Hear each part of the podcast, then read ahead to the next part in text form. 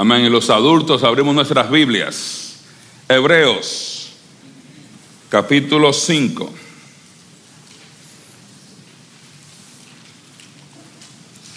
Vamos a abrir nuestras Biblias en Hebreos, capítulo 5. Y vamos a estar considerando del verso 1 hasta el verso 10. Hebreos 5, del 1 al 10. Amén. Dice la palabra de Dios. Porque todo sumo sacerdote tomado de entre los hombres es constituido a favor de los hombres en lo que a Dios se refiere, para que presente ofrendas y sacrificios por los pecados, para que se muestre paciente con los ignorantes y extraviados, puesto que Él también está rodeado de debilidad, y por causa de ella debe ofrecer por los pecados, tanto por sí mismo como también por el pueblo. Y nadie toma para sí esta honra, sino el que es llamado por Dios, como lo fue Aarón. Así tampoco Cristo se glorificó a sí mismo, haciéndose sumo sacerdote, sino el que le dijo, tú eres mi hijo, yo te he engendrado hoy, como también dice en otro lugar, tú eres sacerdote para siempre según el orden de Melquisedec. Y Cristo en los días de su carne, ofreciendo ruegos y súplicas con gran clamor y lágrimas al que le podía librar de la muerte, fue oído a causa de su temor reverente. Y aunque era hijo, por lo que padeció, aprendió la obediencia. Y habiendo sido perfeccionado, vino a ser autor de eterna salvación para todos los que le obedecen. Y fue declarado por Dios sumo sacerdote según el orden de Melquisedec. Vamos a orar. Nuestro Padre, te damos muchas gracias porque tú eres bueno y tu misericordia es para siempre. Ayúdanos cada día a amarte más y a conocerte más y permite que en la mañana de hoy podamos profundizar en tu palabra y que tu palabra nos hable nos consuele y nos estimule a seguir adelante en el nombre de Jesús. Amén, amén y amén. En esta mañana donde estamos considerando este texto en Hebreos capítulo 5 del 1 al 10, yo he titulado el mensaje Jesús, nuestro sumo sacerdote, salvando a los salvos, salvando a los salvos. Y usted se puede preguntar, ¿cómo? ¿Cómo yo puedo salvar a alguien que es salvo? Bueno, si usted recuerda, en el libro de Hebreos fue escrito para hermanos, a creyentes que estaban siendo perseguidos. ¿Por qué? Por causa de su fe en Cristo. Eran hermanos que estaban siendo perseguidos y estaban sufriendo por hacer la voluntad de Dios los estaban encarcelando, algunos los estaban matando, había otros, como leemos más adelante en Hebreo, le estaban incautando sus bienes. Estos hermanos estaban sufriendo. Y ante este sufrimiento, algunos hermanos estaban teniendo la tentación, estaban siendo tentados a abandonar su fe para ellos llegar a evitar el sufrimiento por hacer la voluntad de Dios. Ellos estaban sufriendo tanto como cristianos que ellos estaban pensando, yo no quiero ser cristiano si yo tengo que sufrir tanto.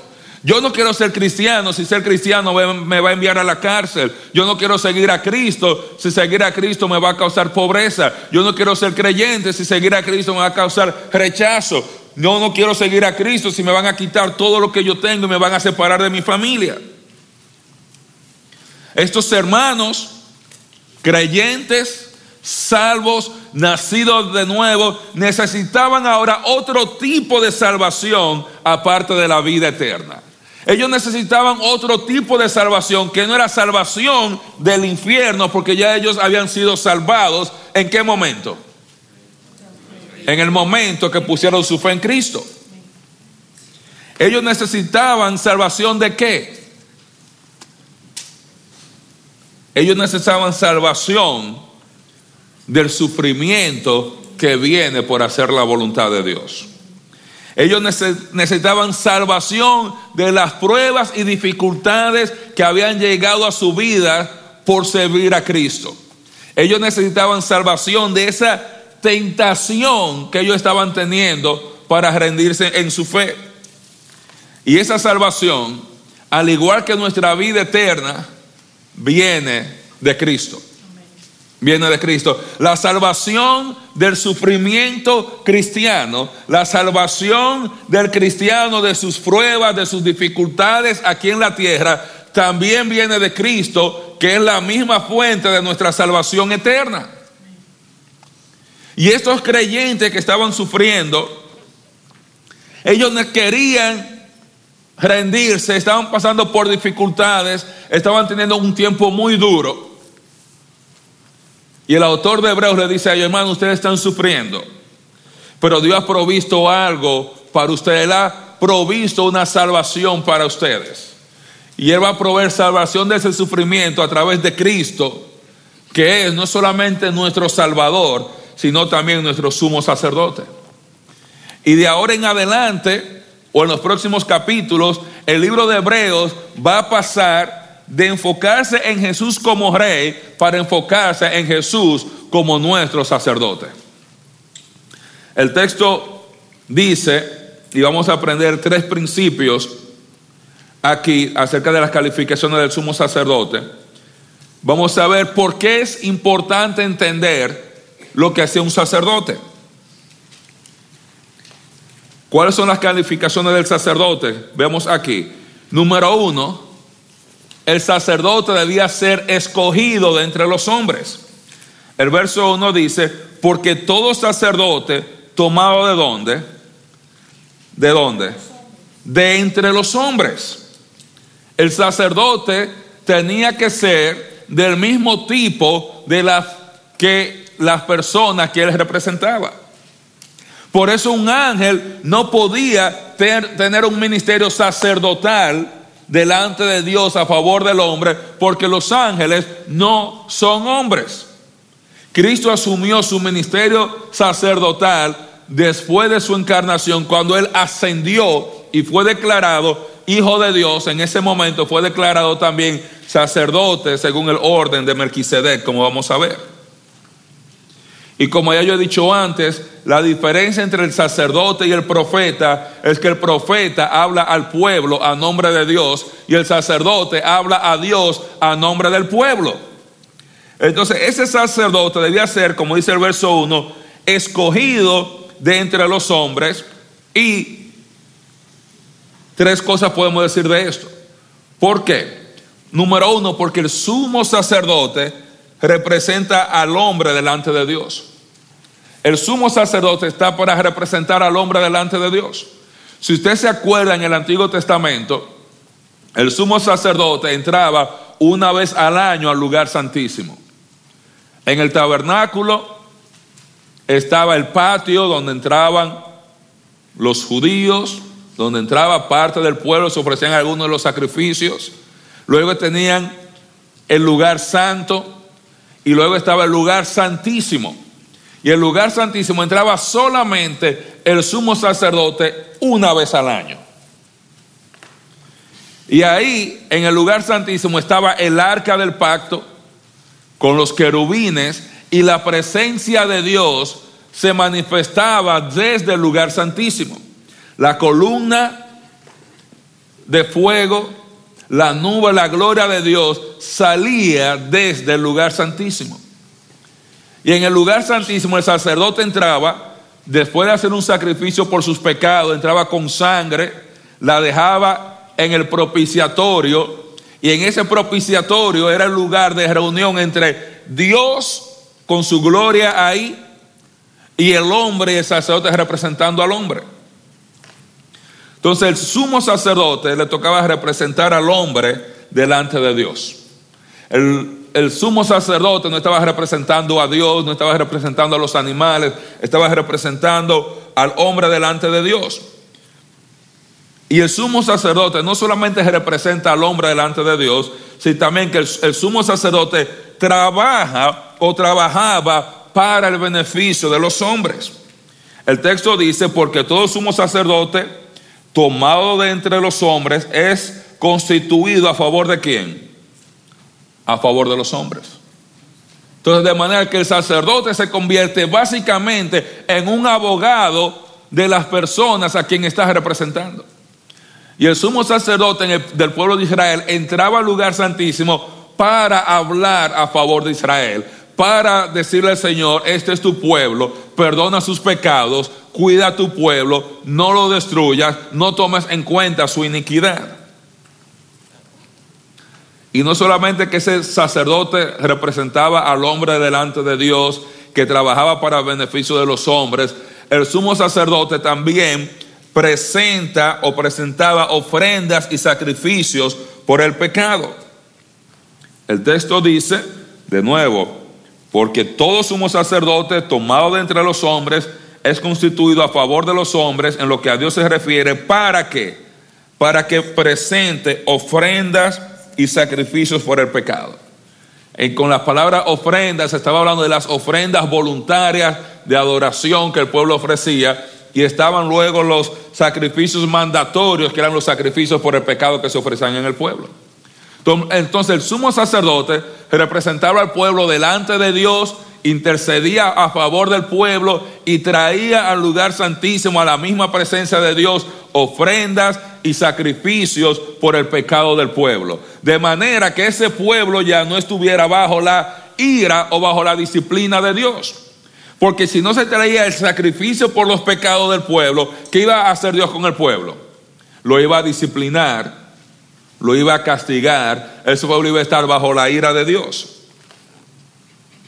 Ahora, ese sumo sacerdote debía ser paciente con las personas y sus pecados. Dice el verso 2 y 3, para que se muestre paciente con quién? Con los ignorantes y extraviados, puesto que él también está rodeado de debilidad. Y por causa de ella, por causa de esa debilidad, debe ofrecer por los pecados tantos por sí mismo como también por el pueblo. Entonces, ¿por qué el sacerdote tenía que ser alguien tomado de entre los hombres? Porque tenía que ser alguien que llegara a tener paciencia con los hombres cuando pecaran y cuando se equivocaran. Porque tenía que ofrecer sacrificios por los pecados, pero como él era débil, como él también era pecador, tenía que ofrecer sacrificios por los pecados de quién primero? Por su propio pecado. Y después que ofrecía sacrificio por su propio pecado, era que él podía entrar delante de la presencia de Dios. Si él no ofrecía sacrificio por sus propios pecados y no tenía su cuenta clara con Dios, cuando él entrara a ofrecer sacrificios por los pecados del pueblo, número uno, Dios no lo iba a aceptar y número dos, Dios lo iba a disciplinar a él en ese momento. Por eso los sacerdotes lo entraban con una soga amarrada aquí. Porque si Dios lo castigaba y lo fulminaba, ¿quién iba a entrar a sacar el cuerpo? Eso es como el cuento del policía que llama al cuartel y dice, aquí ya llegué a la casa, la mujer aquí mató al marido porque le caminó con el piso mojado. Y dice el, oficial en el cuartel, y ya la arrestaste. dice, no, yo estoy esperando que se seque el piso. Claro, él se iba a entrar ahí. De esa misma manera, nadie iba a entrar a sacar el cuerpo del sacerdote si Dios lo fulminó por, por su pecado. Lo sacaban con una soga. Lo alaban, si sentía que no había movimiento, un jaloncito, y él venía a jalar para atrás, que está vivo todavía. Le ponían unas campanas que tenían en la ropa de los sacerdotes, se escuchaban el movimiento. Entonces, el sacerdote tenía que ofrecer sacrificio primero por sus pecados. Y esto Dios lo hizo así porque el sacerdote debía ser paciente al momento de confrontar las debilidades de las personas. Como él, él pecaba y se equivocaba y tenía que hacer sacrificios por su pecado, él luego iba a ofrecer sacrificio por el pecado de las otras personas. Pero él, como él tuvo que hacer, pagar por el suyo primero y ofrecer sacrificio primero, él podía venir y tener paciencia con Grisel cuando tuviera que ofrecer sacrificios por Grisel. Porque él no puede decir, Grisel, ya yo me quiero ir para mi casa, aquí tengo yo que ofrecer este becerro por ti, por tu estar de... Pero él, como él tenía que ofrecer su propio sacrificio, ahora le entendía por qué Grisel tenía que ofrecer su sacrificio por sus pecados y por qué él venía a ofrecer un sacrificio por los demás. Entonces, un sacerdote debía ser paciente por eso, el hecho de que Dios pusiera al sacerdote antes de tú entrar, tú tienes que sacrificar un animal, ofrecer un sacrificio por tus propios pecados, era para que al sacerdote no se le olvidara la razón por la cual él necesitaba presentar ofrenda por el pecado del pueblo. Dice, nadie está exento al pecado, todos pecan.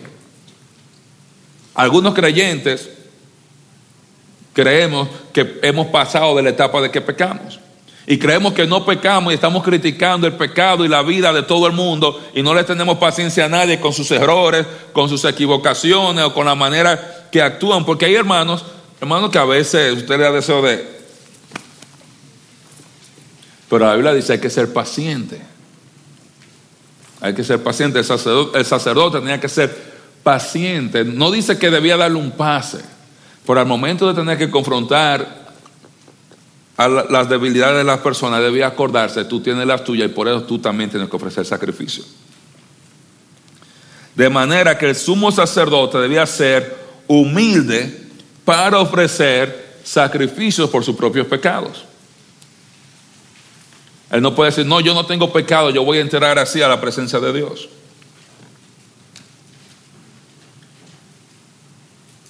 Ahora usted se da cuenta, el texto dice, para que se muestre paciente. ¿Con quién?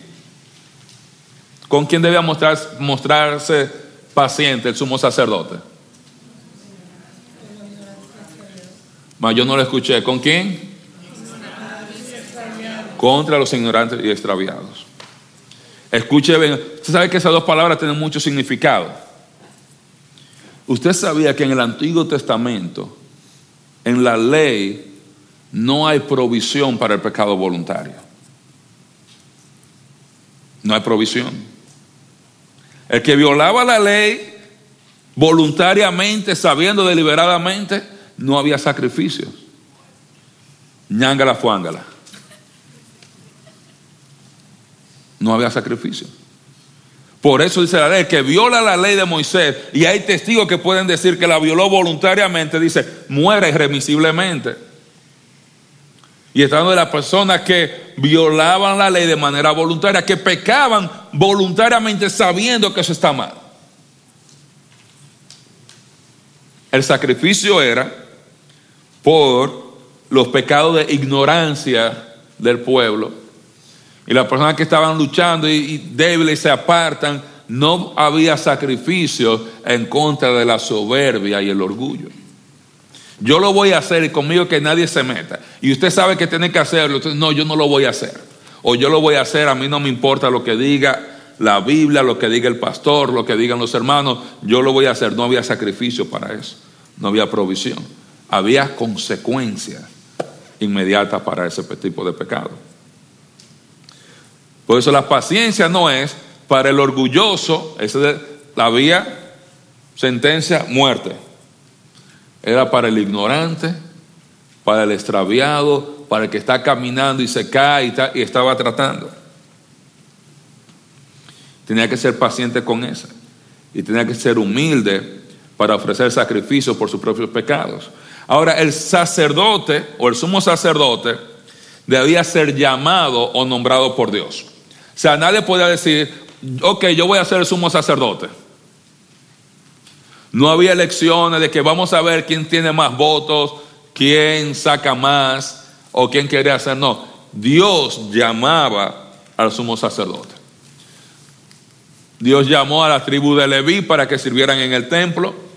De la tribu de Leví él escogió a Aarón para que él fuera sumo sacerdote y saliera el sumo sacerdote de la línea de Aarón.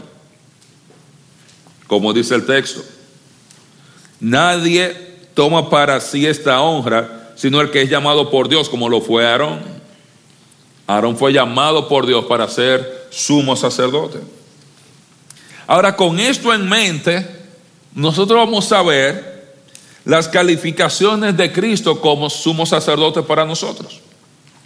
Porque si usted se pone a pensar, el sacerdote de la nación de Israel, él estaba para que cuando la nación de Israel se equivocaba, para cuando las personas en la nación de Israel cometían pecado, para él venir delante de Dios, ofrecer sacrificio a nombre de ellos, para que Dios le perdonara su pecado, para que ellos no cayeran bajo maldición de Dios, para que ellos no cayeran bajo la ira de Dios, para que ellos no cayeran bajo la disciplina de Dios. Era intercediendo, Señor, perdona a Francisco, aquí está su sacrificio, y él venía a interceder.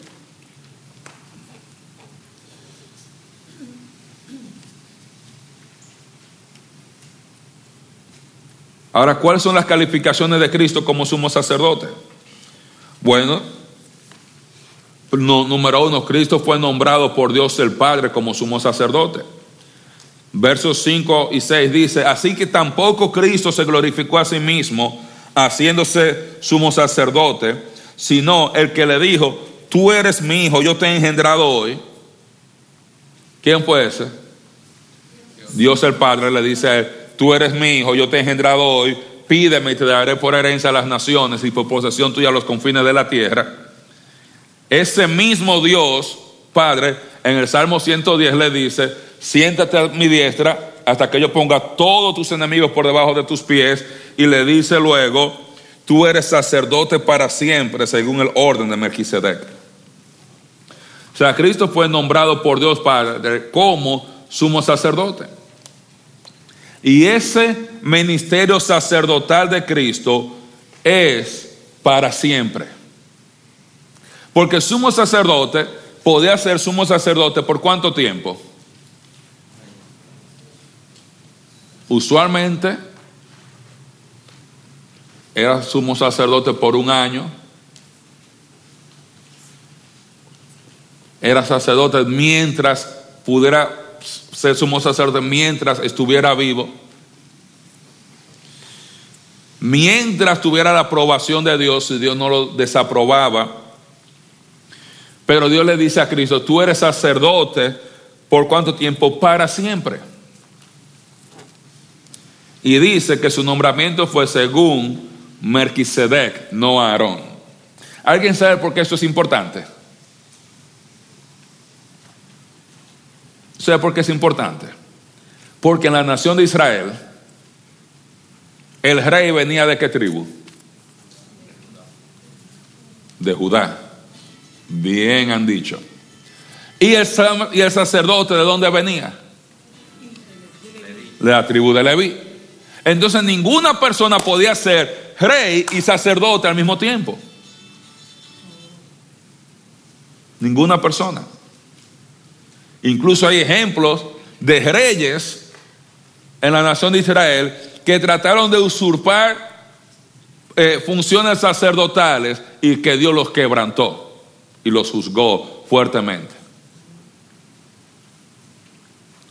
Pero el sacerdocio de Cristo es según el orden de Melquisedec.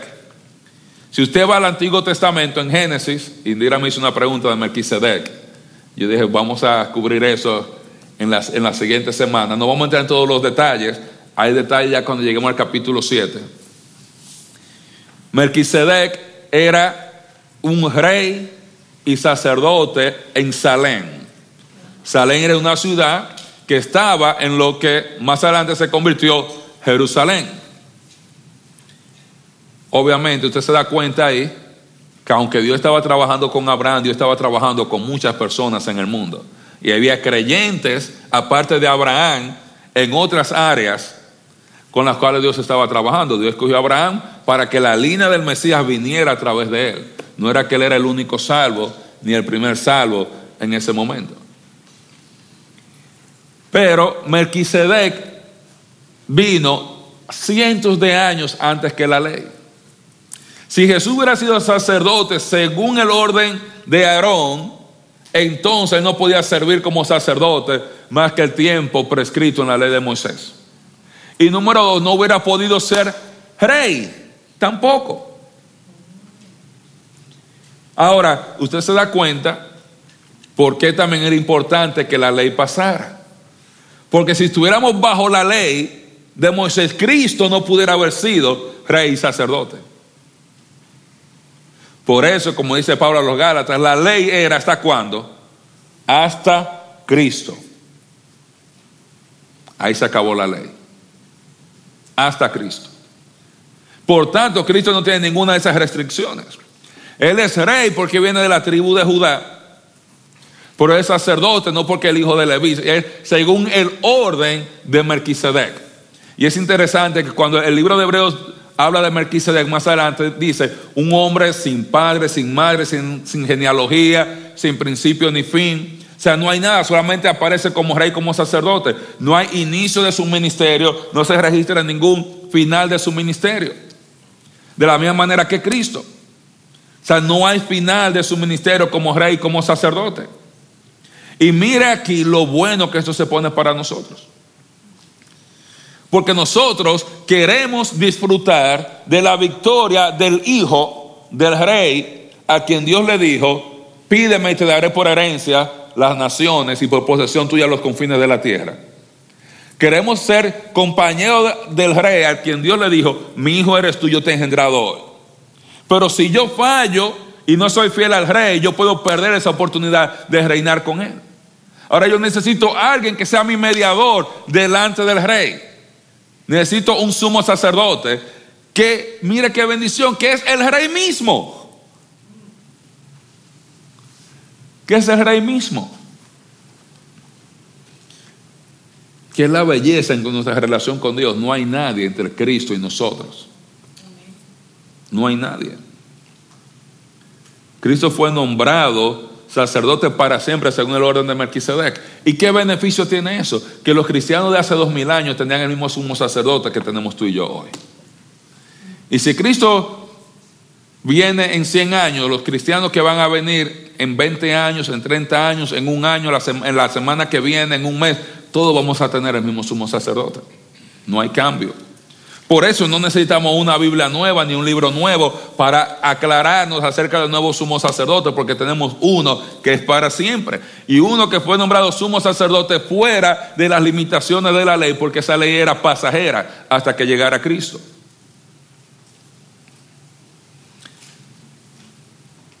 Lo otro es la segunda calificación de Cristo como sumo sacerdote es que Cristo se ofreció a sí mismo como sacrificio por el pecado, aunque él no tenía pecado. Vimos que el sumo sacerdote tenía que ofrecer sacrificio por el pecado de él y por el pecado del pueblo.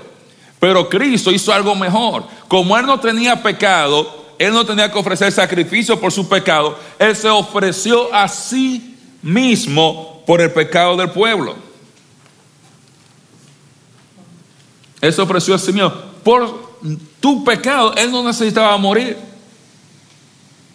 Por eso que Isaac en el libro de Génesis, cuando estuvimos estudiando el Nuevo Testamento, es un tipo de Cristo. Porque Isaac voluntariamente subió en el altar, voluntariamente se dejó atar por Abraham y él estaba dispuesto a hacer un sacrificio de adoración para Dios. Y Cristo, igual en obediencia al Padre, él se ofreció a sí mismo como sacrificio por el pecado. Por eso él califica como sumo sacerdote.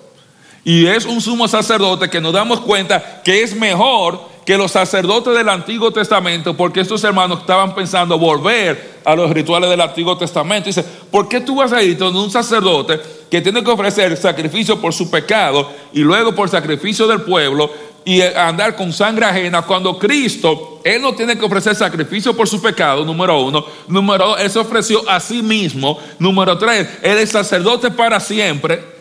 Y cuarto, Él está en la presencia de Dios para siempre. ¿Por qué tú te vas a conformar con un sacerdote aquí en la tierra?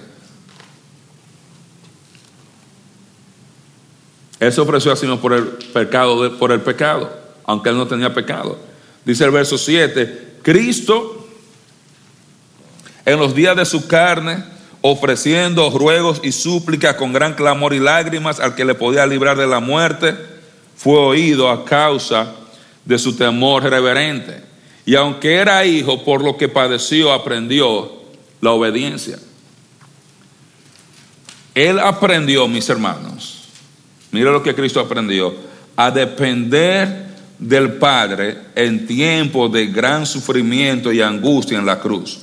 Y fue librado de la muerte por la resurrección. Él aprendió a depender del Padre en tiempos de gran sufrimiento y angustia.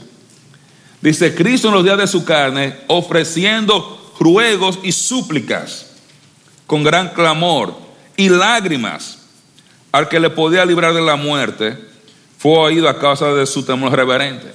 Aunque Cristo oró durante toda su vida, intercedía por las personas durante toda su vida y su ministerio, el autor probablemente tiene un momento particular aquí en mente. ¿Cuál era? ¿Cuál es el momento que el autor tiene en mente aquí, en el verso 7? Cuando estaba en Getsemaní. El texto dice que él en los días de su carne ofreciendo ruegos y súplicas con gran clamor y lágrimas a quien al que le podía librar de la muerte. Cristo estaba en un momento de angustia, en un momento de dolor, en un momento de gran sufrimiento por causa de hacer la voluntad de Dios. Y él aprendió a depender de Dios, a depender del Padre en ese tiempo de gran sufrimiento y de gran angustia. Él aprendió. Y dice que fue oído a causa de su temor reverente. Entonces Jesús está orando, pasa de mí esta copa, pero que no sea tu voluntad, digo, que no sea mi voluntad, sino la tuya. Jesús está orando, pasa de mí esta copa. Dice que el Padre lo oyó. Y pasó la copa. Él dice que lo escuchó y dice que Él lo libró. Él pasó la copa al que podía librarlo de qué? De la muerte. ¿Y cómo lo libró el Señor de la muerte? El Padre, resucitándolo. No fue quitándole el sufrimiento, resucitándolo. Lo libró de la muerte. Obviamente, usted se puede dar cuenta en qué dirección el autor de Hebreos va hablando. ¿Qué le está diciendo? Cristo como nuestro sacerdote, Él entiende por lo que tú estás pasando. Él sabe el sufrimiento por el cual tú estás pasando ahora mismo. Él sabe el sufrimiento, la angustia, el dolor por el cual tú estás pasando por hacer la voluntad de Dios. Él sabe. Él sabe. Y Él tuvo que orar como tú y yo tenemos que orar y suplicar como nosotros tenemos que suplicar.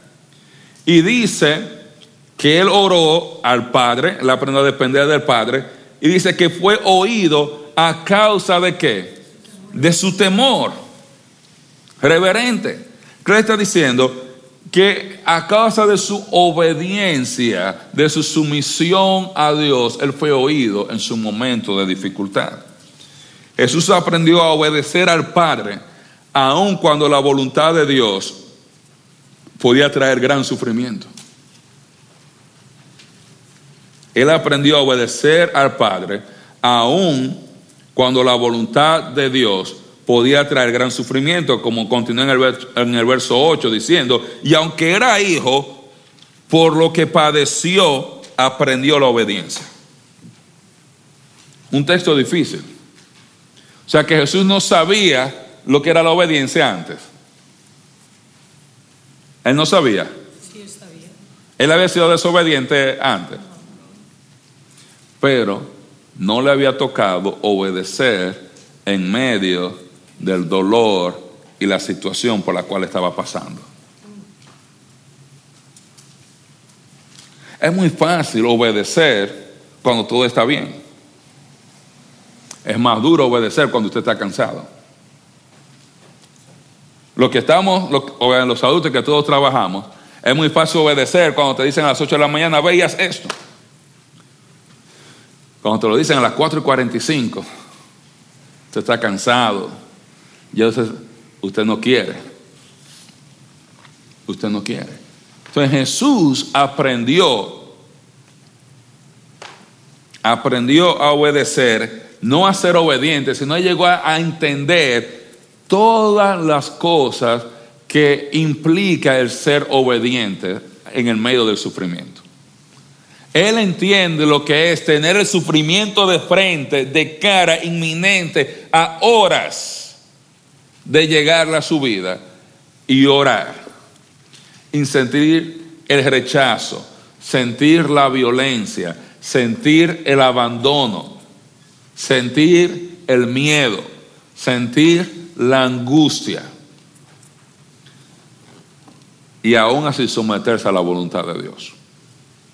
Y estos hermanos, estos hermanos que están sufriendo, que están pasando por toda esta angustia, estos sufrimientos, ellos debían saber, ustedes están caminando y están sufriendo, pero ustedes saben qué? Cristo entiende 100% tu sufrimiento. Cuando Él te dice, sigue adelante, Él no te lo está diciendo porque eso es lo correcto y ya. Dice, yo sé lo que es pasar por eso.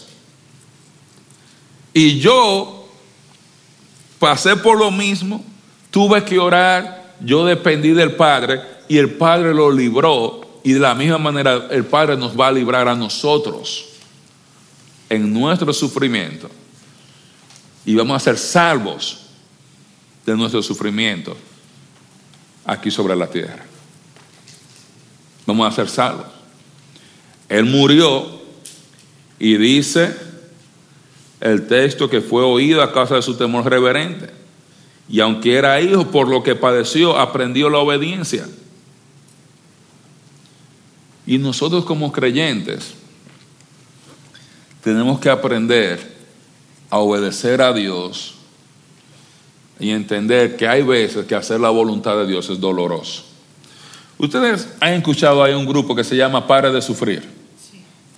Yo le voy a decir quién paró de sufrir el tiguerazo que se inventó eso. Ese dejó de sufrir porque anda en casa grande, en carros caros. Ese sí dejó de sufrir. Pero hermano, hacer la voluntad de Dios a veces trae sufrimiento. A veces hay gente que te rechaza por tu ser cristiano. ¿Cuántos de nosotros hemos sido rechazados por nuestras familias por ser cristianos? Hermana, mira, levanta la mano. Hablando con algunos hermanos que me han dicho, mira, tengo familiares que no quieren hablar conmigo, un familiar que dejó de hablar al otro porque el otro está yendo a la iglesia. Por amar a Cristo, eso es sufrimiento cristiano. Estamos en Estados Unidos y todavía no nos persiguen como nos perseguirían en el Medio Oriente, en otros lugares. Pues la gente te rechaza, te ignora, puede que te escriban cosas hipócritas y ustedes son y te insultan, vienen de diferentes maneras. Pero ese propósito, el propósito del sufrimiento de Cristo, ¿sabe cuál era? Prepararlo para su rol como nuestro sumo sacerdote. Ese era el propósito del sufrimiento de Cristo. Prepararlo para su rol como sumo sacerdote. Porque a él iba a ser el sumo sacerdote de quien, tuyo y mío. Y nosotros, como él mismo había dicho, íbamos a tener dolor y aflicción en el mundo. ¿Y qué él hizo? Como los hijos participaron de la carne, de la sangre, dice Hebreos capítulo 2, él también participó de todo esto. De todo lo que tú y yo participamos aquí sobre la tierra en cuanto al sufrimiento, él participó de todo. ¿Y cuál es el beneficio de eso? Que Jesús puede identificarse con nuestro sufrimiento. Él puede identificarse con nuestro sufrimiento. Entonces, cuando tú y yo estamos sufriendo, hermanos, cuando usted está sufriendo, Cristo entiende tu sufrimiento. Quizá yo no lo entienda. Hay personas que quizá no lo van a entender. Cristo entiende tu sufrimiento porque Él pasó por eso. Él entiende. Él ahora se está, puede identificarse. Él se humanó, dice Filipenses capítulo 2, que Él aún siendo en forma de Dios, no estimó ser igual a Dios como cosa que aferrarse, sino que Él se despojó a sí mismo. Dice, tomó forma de siervo, hecho, semejanza, hecho en semejanza a los hombres, y estando en la condición de hombre, se humilló a, sí mismo, haciéndose que obediente hasta la muerte y muerte de cruz, por lo cual, por él hacerse obediente hasta la muerte, Dios le dio un nombre que es sobre todo nombre. De la misma manera, nosotros podemos confiar en que podemos llegar a ser obedientes a Dios aún cuando eso llega a costarnos nuestra propia vida, porque aún de la muerte, Dios va a librarnos de todos estos sufrimientos.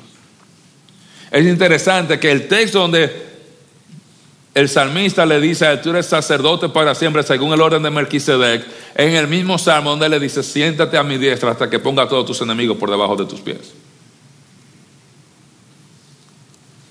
Y mientras él como sacerdote está intercediendo por esa victoria nuestra sobre todos los enemigos. Hermano, como creyentes estamos bajo ataque. ¿Usted cree que Satanás quiere que usted esté aquí? No. Son las veces que los carros que Satanás ha saboteado. Las veces que Satanás pone cosas en el camino, tentaciones, dificultades, para que usted deje de seguir a Cristo. Estamos bajo ataque, como creyentes. Y a veces la presión es tan grande que a veces uno dice, ya me rindo. A veces estamos que queremos tirar la toalla. Y nosotros como creyentes lo que tenemos que saber es que cuando estamos sufriendo no podemos rendirnos sino venir a Cristo porque tenemos un sumo sacerdote que puede salvarnos de nuestros problemas y nuestras tribulaciones aquí sobre la tierra. Él fue salvo a causa de su temor reverente. O sea, hubo una liberación que Dios trajo a la vida de Cristo en su humanidad a causa de su sumisión al Padre.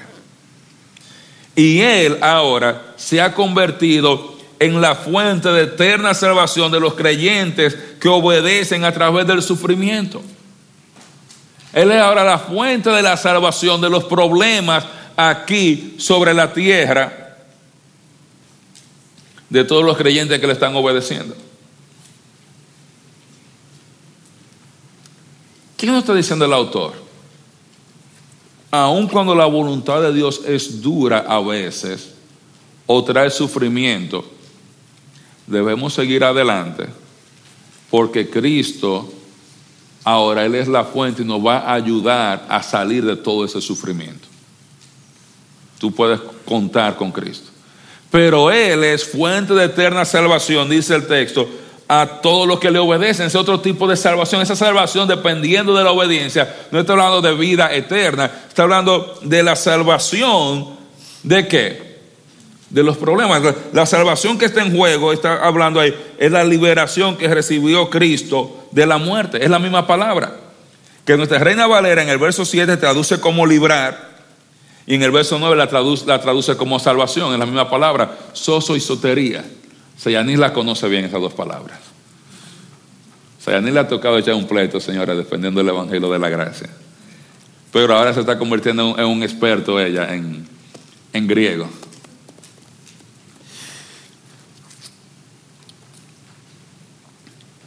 Él, está hablando de lo mismo. Él es el autor, ahora Él es a todos los que obedecen, Él es la fuente porque Él experimentó esa liberación de parte de Dios Padre por medio de su temor reverente. Y Él provee todo lo necesario para nosotros vivir obedientemente durante nuestro sufrimiento. Pues Él es el sacerdote para siempre según el orden de Melquisedec. ¿qué nos está diciendo el texto? Si yo como creyente estoy sufriendo y estoy pasando por dificultades, ¿cuál debe ser la respuesta? Yo debo ir donde mi sumo sacerdote. ¿Quién es mi sumo sacerdote? Cristo. Cristo.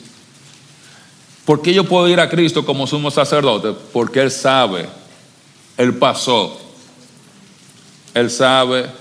Mire, lo que han tenido un abogado de inmigración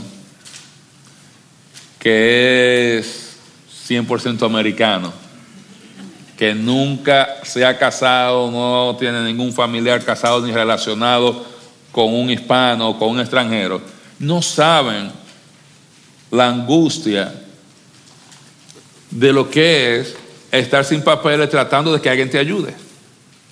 El que ha pasado por estar ilegal o tener un hijo o un familiar, un primo, lo que sea, alguien que necesita sacar, ese sí entiende. Y entiende la urgencia, y entiende la prisa, porque ha pasado. No hay nadie para entender mejor a alguien que ha pasado por cáncer. ¿Sabe qué quién? Que una gente que ha pasado por cáncer. No hay nadie para entender mejor a una gente que está pasando por un divorcio muchas veces que alguien que ha pasado por un divorcio. No hay nadie para entender mejor a una gente que está pasando por depresión que alguien que haya pasado por depresión.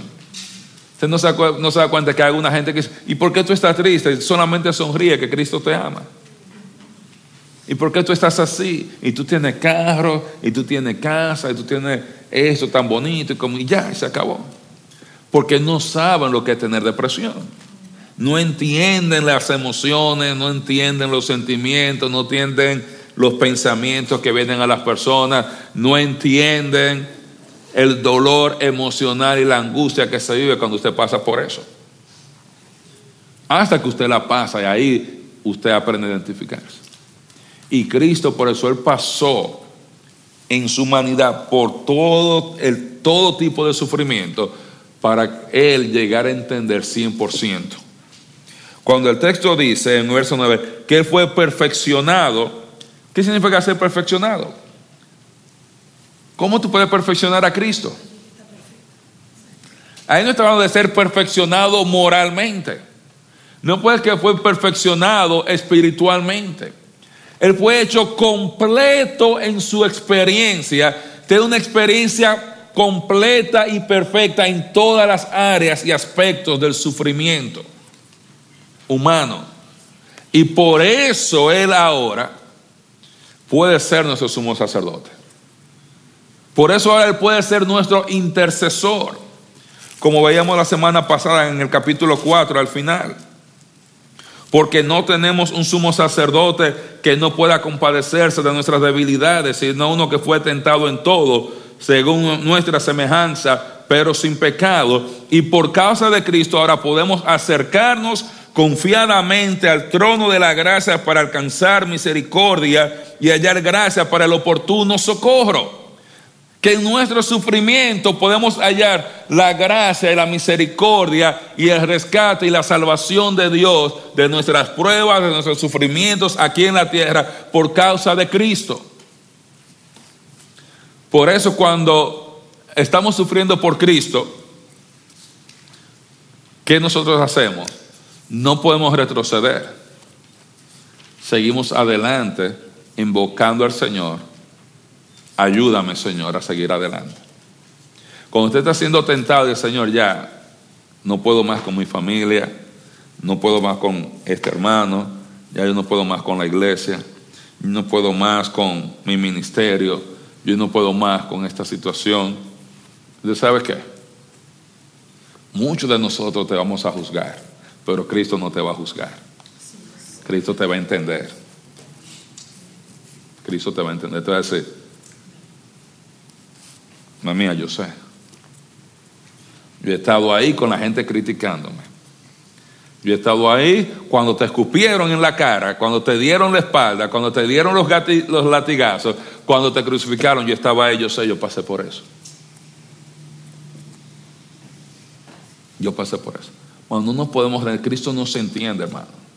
Parte del propósito de la encarnación de Cristo, porque pudo haber venido el jueves santo para que lo mataran el viernes santo e irse de una vez.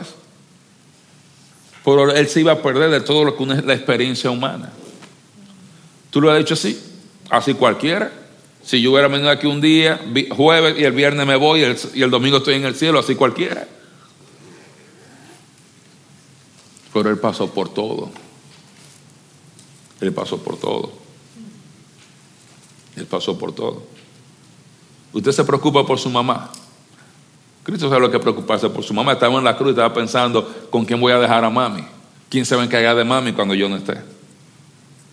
Él sabía eso. Sus hermanos los rechazaron, sus hermanos no creían en él. así que si usted tiene un familiar que lo rechaza por servir a Cristo, mano, no se sienta muy especial, que a Cristo sus propios hermanos no le creyeron y nacieron con él o vivieron en la misma casa por 30 años. Sus hermanos se convirtieron después que resucitó y lo hubieran resucitado, ahora sí. A él, estudiando cualquiera pasa, dice Isaac. A él lo rechazaron. ¿Usted cree que la vida es injusta? Pregúntele a Cristo. Él necesitaba estar en esa cruz. Yo necesitaba estar en esa cruz. Y usted también. Él necesitaba los clavos en sus manos. Yo sí, usted también. Él se merecía esa corona de espinas. Yo sí, usted también. Él se merecía la lanza que traspasó su costado. Usted y yo no la merecíamos. Él merecía los latigazos, los clavos en sus pies, la cruz, que lo colgaran desnudo prácticamente ahí, la gente burlándose de él. Él no se lo merecía.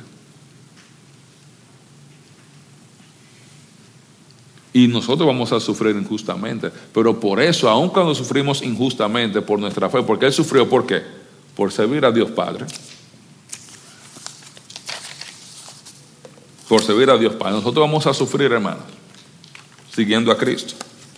Algunos de nosotros que quizá hemos estado pensando ya, este es mi último domingo, este es mi último mes, ya yo voy a dejar esto. Hermanos, no se rindan tenemos que mantener firmes, sin fluctuar, la profesión de nuestra esperanza, porque el que prometió esa liberación, esa salvación a todos los creyentes de sus problemas aquí, Él es fiel. Cuando estemos en la presencia del Señor y Él nos diga, buen siervo y fiel, en lo poco has sido fiel, en lo mucho te pondré, entra en el gozo de tu Señor usted se va a dar cuenta lo mucho que valió la pena sufrir por Cristo. A veces usted siente que lo hablan en muchas direcciones. A veces está en el ministerio y a veces hay tanto ruido como que usted quisiera como ya sentarme. Y a veces hay tanta dificultad, pero seguimos adelante porque Cristo nos conoce. Y cuando estamos cansados, clamamos a Cristo. Clame a Cristo, hermano. Usted sabe cuando la Biblia dice que todo aquel que invocara el nombre del Señor será salvo, y no está hablando de vida eterna. Está hablando de creyentes que están bajo la disciplina de Dios, que ellos tienen que invocar, clamar a Cristo, orar en voz audible. Dicen algunos expertos, esa, ese clamar corporativo como iglesia, con nuestros labios, tú eres el Señor de nuestras vidas. Ayúdanos a seguir adelante ayúdanos a seguir nuestra vida cristiana. Dice ahí liberación de parte del Señor. Cristo también salva a los salvos. Ya están salvos de la pena del pecado eterno, pero Él nos salva de los problemas aquí en esta tierra. Y es una salvación que todos nosotros necesitamos porque todos enfrentamos problemas aquí. Y por eso yo le voy a pedir que tomemos un momento para orar. Yo quiero orar y pedir al Señor por salvación, liberación de los problemas que algunos de nosotros tenemos aquí hoy. Algunos tenemos problemas económicos y necesitamos ser librados de esto. Algunos tenemos problemas familiares, emocionales, relacionales, legales. Pero hermanos, podemos clamar a Cristo. Padre, gracias porque tú eres bueno y tu misericordia es para siempre. Venimos delante de ti dándote las gracias porque sabemos que Cristo está sentado a tu diestra y no solamente eso, sino sabemos que Él sabe lo que nosotros sentimos, Señor. Él sabe lo que es tener estrechez económica. Él sabe lo que es ser rechazado. Él sabe lo que es ser ignorado. Él sabe lo que es ser maltratado. Y nosotros, Señor, te pedimos fortaleza en Cristo Jesús. Hay algunos de nosotros que estamos pasando por crisis económica, Señor. Y tenemos dificultad para llegar al fin de mes, para pagar nuestros gastos, nuestras deudas. Te pedimos, Señor, que tú proveas de manera especial para las familias que necesitan liberación de la crisis económica, Señor. Todo gracias por estas familias que siguen haciendo el ministerio a pesar de las dificultades económicas, Señor, también. Hay otras personas aquí, Señor, que están pasando por crisis familiares, Señor, donde hay problemas entre el esposo, la esposa, los hijos. Te pedimos que tú traigas liberación y salvación a estas familias, Señor. Que tú las libres, las salves de esos principios del mundo que tratan de destruir nuestras familias. Que tú traigas salvación y liberación de esas ideas mundanas. Que tú protejas estas familias, Señor. Que tú protejas estos matrimonios, Señor. Te pedimos por las personas que están peleando con enfermedad, enfermedades físicas, enfermedades, enfermedades mentales, emocionales, para que tú traigas sanidad, Señor, sobre ellos, Señor. Hay tantos hermanos con tantas pruebas, Señor, pero confiamos en que muchas son las aflicciones del justo, pero de todas ellas los libres, Señor. Y nosotros venimos delante de ti diciéndote, Señor, no queremos volver atrás. Queremos seguir adelante y queremos tomar de Cristo la fortaleza para seguir adelante. Te alabamos, Señor, y te glorificamos. En el nombre de Jesús. Amén. Amén. Amén.